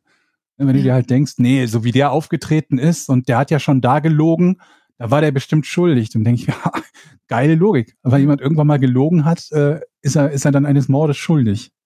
Ja, Wer einmal lügt. genau. Dem glaubt man nicht. Und aber das Schlimme ist der zweite Teil des Sprichworts, ne? Ja. Auch wenn er, Ist, wenn er dann die Wahrheit spricht. Das ist die Tragik. Deshalb lüge nicht. Sag mal, ich kenne den Nee. zweiten Teil dieses. Sprichworts überhaupt nicht. Ich lüge nicht, wenn ich sage, das war ein sehr, sehr spannender ähm, und auch toll aufbereiteter Fall, lieber Lies. Hat richtig Bock gemacht. Ähm, Wir brauchen wieder einen Trottel beim nächsten Mal, ne? Und ich habe einen. zum Runterkommen, meinst du? Ich habe so ein, zwei ganz tolle Trottel für Ja? nächstes Mal. Ja, die sind so toll. Kenn ich die schon?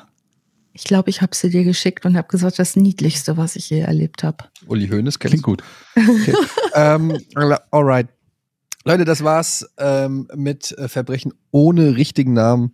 Ähm, supporten gerne bei steadyhq.com slash vorn. Da würden wir uns natürlich sehr freuen, besonders Alice, der das zugute kommt, die hier immer viele, viele Stunden an Recherchearbeit reinsteckt, ähm, viel, viel Arbeit äh, da macht. Und ähm, ja, dann hören wir uns wieder in zwei Wochen. Richtig? Ja. Ja. Mhm. Wenn es wieder heißt Vorn and the Gang. Tschüss. Tschüss. Tschüss. Danke.